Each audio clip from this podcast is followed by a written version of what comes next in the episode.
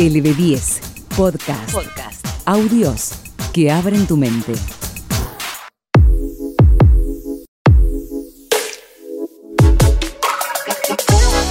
Hey, hola, donde sea y cuando quiera que estés. Mi nombre es Fran Moreno y te doy la bienvenida a este sexto capítulo de Suenan Letras, una serie de podcasts literarios que con entusiasmo te compartimos. En estos relatos ambientados voy a intentar sumergirte en la profundidad de las letras de autores clásicos para que revivas en tu mente todo lo lindo, lo feo, lo angustiante y lo excitante que puede ser un mismo texto. Hoy te traigo un escritor argentino, quien fue el pionero del género fantástico de nuestro país. Su estilo se distingue por su originalidad creadora y la precisión y la belleza lírica de sus versos. Estoy hablando de Leopoldo Lugones, nacido en Córdoba el 13 de junio de 1874, y desde los 12 años comenzó a practicar la escritura hasta sus últimos días, que si escucharon el capítulo anterior, saben de su fallecimiento, y si no lo escucharon, los invito a que vuelvan para atrás. Escribió poemas, cuentos, novelas y ensayos, y tuvo muchos otros oficios como pedagogo y filólogo, entre otros. El 13 de junio se conmemora el Día del Escritor gracias a él, porque fundó la Sociedad Argentina de Escritores. El texto que tenemos para hoy se titula Los caballos de Abdera y comenta cómo en una ciudad de la antigua Grecia tratan a los caballos como humanos hasta que se desata el desastre. No te digo más, vamos al cuento y después hablamos. Dale. LB10 Podcast. Podcast. El teatro de tu mente. El teatro de tu mente.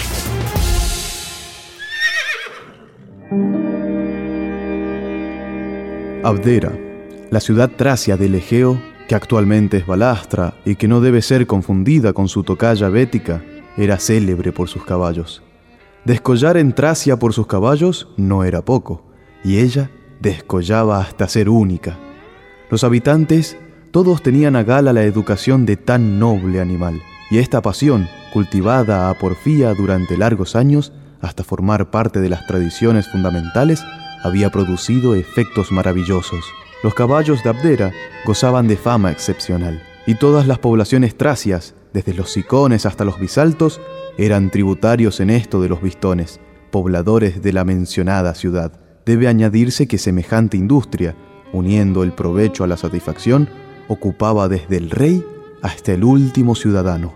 Estas circunstancias habían contribuido también a intimar las relaciones entre el bruto y sus dueños, mucho más de lo que era y es habitual para el resto de las naciones, llegando a considerarse las caballerizas como un ensanche del hogar y extremándose las naturales exageraciones de toda pasión hasta admitir caballos en la mesa. Eran verdaderamente notables corceles, pero bestias al fin.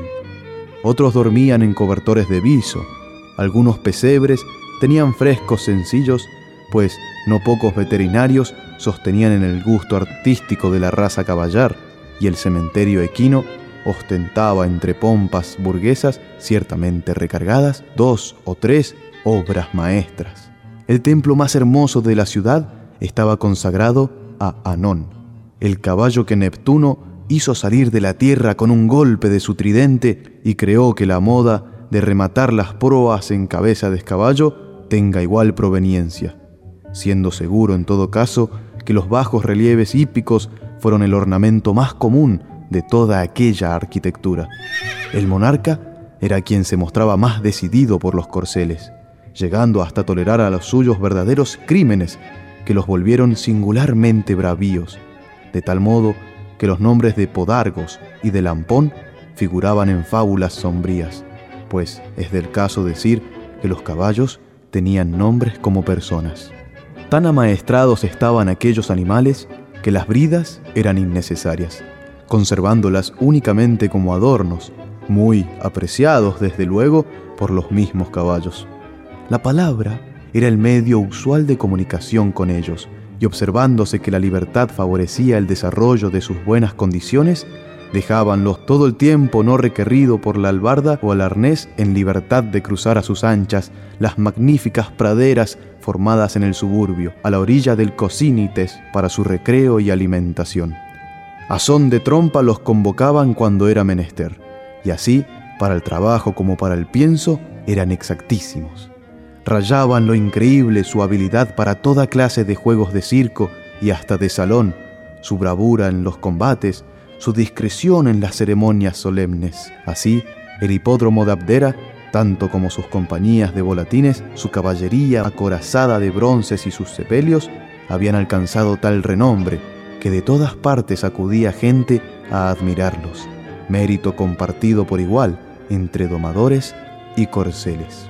Aquella educación persistente, aquel forzado despliegue de condiciones y, para decirlo todo en una palabra, aquella humanización de la raza equina iban engendrando un fenómeno que los vistones festejaban como otra gloria nacional. La inteligencia de los caballos comenzaba a desarrollarse pareja con su conciencia, produciendo casos anormales que daban pábulo al comentario general. Una yegua había exigido espejos en su pesebre, arrancándolos con los dientes de la propia alcoba patronal y destruyendo a coces los de tres paneles cuando no le hicieron el gusto. Concedido el capricho, daba muestras de coquetería perfectamente visibles. Valios, el más bello potro de la comarca, un blanco elegante y sentimental que tenía dos campañas militares y manifestaba regocijo ante el recitado de exámetros heroicos, acababa de morir de amor por una dama. Era la mujer de un general, dueño del enamorado bruto, y por cierto, no ocultaba el suceso. Hasta se creía que halagaba su vanidad, siendo esto muy natural, por otra parte, en la ecuestre metrópoli. Señalábase igualmente casos de infanticidio, que aumentando en forma alarmante, fue necesario corregir con la presencia de viejas mulas adoptivas, un gusto creciente por el pescado y por el cáñamo, cuyas plantaciones saqueaban los animales, y varias rebeliones aisladas que hubo de corregirse, siendo insuficiente el látigo por medio del hierro candente. Esto último fue en aumento, pues el instinto de rebelión progresaba a pesar de todo. Los bistones, más encantados cada vez con sus caballos, no paraban mientes en eso. Otros hechos más significativos produjéronse de allí a poco. Dos o tres atalajes habían hecho causa común contra un carretero que azotaba su yegua rebelde. Los caballos resistíanse cada vez más al enganche y al yugo, de tal modo que empezó a preferirse el asno. Había animales que no aceptaban determinado apero, mas como pertenecían a los ricos, se defería a su rebelión comentándole mimosamente a título de capricho. Un día, los caballos no vinieron al son de la trompa, y fue menester constreñirlos por la fuerza. Por las subsiguientes no se reprodujo la rebelión. Al fin, esta ocurrió cierta vez que la marea cubrió la playa de pescado muerto, como solía suceder. Los caballos se hartaron de eso y se les vio regresar al campo suburbano con lentitud sombría. Medianoche era cuando estalló el singular conflicto. De pronto, un trueno sordo y persistente conmovió el ámbito de la ciudad. Era que todos los caballos se habían puesto en movimiento a la vez para asaltarla, pero esto se supo luego inadvertido al principio en la sombra de la noche y la sorpresa de lo inesperado. Como las praderas de pastoreo quedaban entre las murallas, nada pudo contener la agresión, y añadido a esto el conocimiento minucioso que los animales tenían de los domicilios, ambas cosas acrecentaron la catástrofe, noche memorable entre todas. Sus horrores solo aparecieron cuando el día vino a ponerlos en evidencia multiplicándolos aún. Las puertas reventadas a coces yacían por el suelo dando paso a feroces manadas que se sucedían casi sin interrupción. Había corrido sangre, pues no pocos vecinos cayeron aplastados bajo el casco y los dientes de la banda en cuyas filas causaron estragos también las armas humanas. Conmovida de tropeles, la ciudad oscurecíase con la polvareda que engendraban y un extraño tumulto formado por gritos de cólera o de dolor, relinchos variados como palabras a los cuales mezclábase uno que otro doloroso rebuzno y estampidos de coces sobre las puertas atacadas, unía su espanto al pavor visible de la catástrofe. Una especie de terremoto incesante hacía vibrar el suelo con el trote de la masa rebelde, exaltado a ratos como en ráfaga huracanada por frenéticos tropeles sin dirección y sin objeto, pues habiendo saqueado todos los plantíos de cáñamo y hasta algunas bodegas que codiciaban aquellos corceles pervertidos por los refinamientos de la mesa, grupos de animales ebrios aceleraban la obra de destrucción. Y por el lado del mar era imposible huir. Los caballos, conociendo la misión de las naves, cerraban el acceso del puerto. Solo la fortaleza permanecía incólume y empezábase a organizar en ella la resistencia. Por lo pronto, cubríase de dardos a todo caballo que cruzaba por allí, y cuando caía cerca era arrastrado al interior como vitualla. Entre los vecinos refugiados circulaban los más extraños rumores. El primer ataque no fue sino un saqueo. Derribadas las puertas, las manadas introducíanse en las habitaciones, atentas solo a las colgaduras suntuosas con que intentaban revestirse, a las joyas y objetos brillantes. La oposición a sus designios fue lo que suscitó su furia.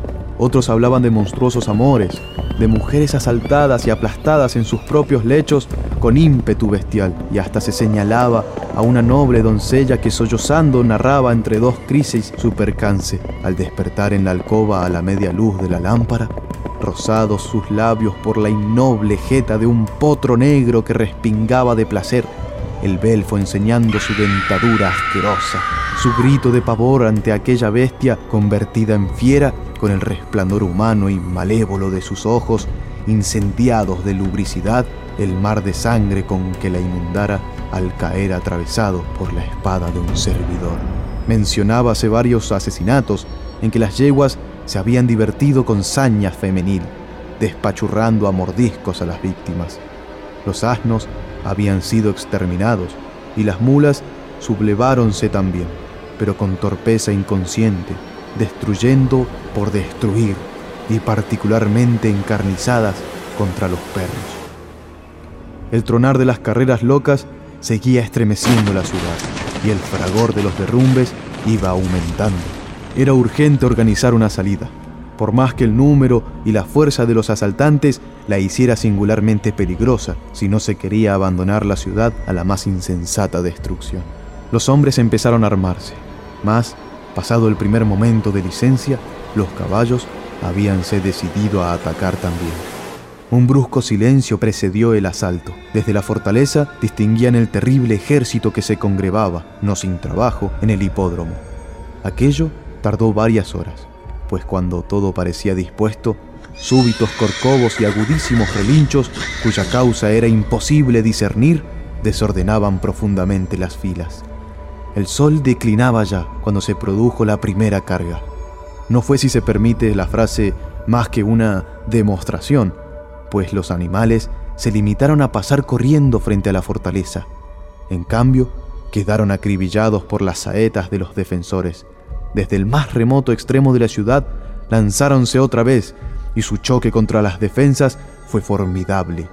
La fortaleza retumbó entera bajo aquella tempestad de cascos y sus racias murallas dóricas quedaron, a decir verdad, profundamente trabajadas. Sobrevino un rechazo, al cual sucedió muy luego un nuevo ataque. Los que demolían eran caballos y mulos herrados que caían a docenas, pero sus filas cerrábanse con encarnizamiento furioso sin que la masa pareciera disminuir. Lo peor era que algunos habían conseguido vestir sus bardas de combate en cuya malla de acero se embotaban los dardos. Otros llevaban jirones de tela vistosa, otros collares y pueriles en su mismo furor. Ensayaban inesperados retosos. De las murallas los conocían, Dinos, Aeton, Ameteo, Santos, y ellos saludaban, relinchaban gozosamente, enarcaban la cola, cargando enseguida con fogosos respingos. Uno, un jefe ciertamente, irguióse sobre sus corvejones, Caminó así un trecho, manoteando gallardamente al aire como si danzara un marcial balisteo, contorneando el cuello con su serpentina elegancia hasta que un dardo se le clavó en medio del pecho. Entretanto, el ataque iba triunfando, las murallas empezaban a ceder. Súbitamente, una alarma paralizó a las bestias. Unas sobre otras, apoyándose en ancas y lomos, alargaron sus cuellos hacia la alameda que bordeaba la margen del Cocínites, y los defensores, volviéndose hacia la misma dirección, contemplaron un tremendo espectáculo. dominando la arboleda negra, espantosa sobre el cielo de la tarde, una colosal cabeza de león miraba hacia la ciudad. Era una de esas fieras antidiluvianas cuyos ejemplares, cada vez más raros, devastaban de tiempo en tiempo los montes Ródopes. Mas nunca se había visto nada tan monstruoso, pues aquella cabeza dominaba los más altos árboles, mezclando a las hojas teñidas de crepúsculo las greñas de su melena. Brillaban claramente sus enormes colmillos, percibíase sus ojos fruncidos ante la luz, llegaba en el hálito de la brisa su olor bravío, inmóvil entre la palpitación del follaje, herrumbraba por el sol casi hasta dorarse su gigantesca crin, alzábase ante el horizonte como uno de esos bloques en el que el pelasgo contemporáneo de las montañas, esculpió sus bárbaras divinidades. Y de repente empezó a andar, lento como el océano. Oíase el rumor de la fronda que su pecho apartaba, su aliento de fragua que iba sin duda a estremecer la ciudad cambiándose en rugido. A pesar de su fuerza prodigiosa y de su número, los caballos, sublevados, no resistieron semejante aproximación. Un solo ímpetu los arrastró por la playa en dirección a la Macedonia, levantando un verdadero huracán de arena y de espuma, pues no pocos disparábanse a través de las olas. En la fortaleza reinaba el pánico. ¿Qué podría contraer semejante enemigo? ¿Qué gozne de bronce resistiría a sus mandíbulas? ¿Qué muro a sus garras? Comenzaban ya a preferir el pasado riesgo, al fin en una lucha contra bestias civilizadas, sin aliento ni para enflechar sus arcos, cuando el monstruo salió de la alameda. No fue un rugido lo que brotó de sus fauces, sino un grito de guerra humano, el bélico ¡Alalí! de los combates, al que respondieron con regocijo triunfal los Oyoyey y los Oyotoho de la fortaleza. Glorioso prodigio. Bajo la cabeza del felino irradiaba luz superior el rostro de un numen, y mezclados soberbiamente con la flavia piel, resaltaban su pecho marmóreo sus brazos de encina, sus muslos estupendos. Y un grito, un solo grito de libertad, de reconocimiento, de orgullo, llenó la tarde. ¡Hércules! ¡Es Hércules que llega!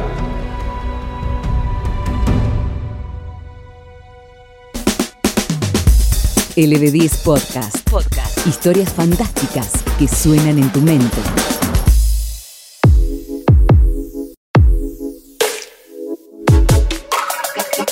Acabamos de escuchar Los caballos de Abdera, de Leopoldo Lugones. Leopoldo Lugones crea una ficción a partir de otra ficción. La leyenda cuenta que Abdera fue fundada por el gran héroe Heracles, que los romanos llamaron Hércules. Heracles, en su octavo trabajo para Euristeo, fue mandado a Tracia a robar las yeguas caníbales de Diómedes. Cuando el magnánimo hijo de Zeus logró llegar hasta ellas, encargó a su amigo Abdero que las cuidara mientras él luchaba contra los hombres de Diómedes. Al terminar la pequeña batalla, Heracles regresó donde Abdero solo para descubrir con horror que éste había sido devorado por las yeguas. Y es en ese momento, en el cuento, que llega la salvación. Estos caballos eran tan venerados y educados que habían terminado por padecer las mismas pasiones de los humanos, la vanidad, el enamoramiento y por último, la violencia. Este cuento forma parte de su selección publicada en 1906 con el nombre Las Fuerzas Extrañas.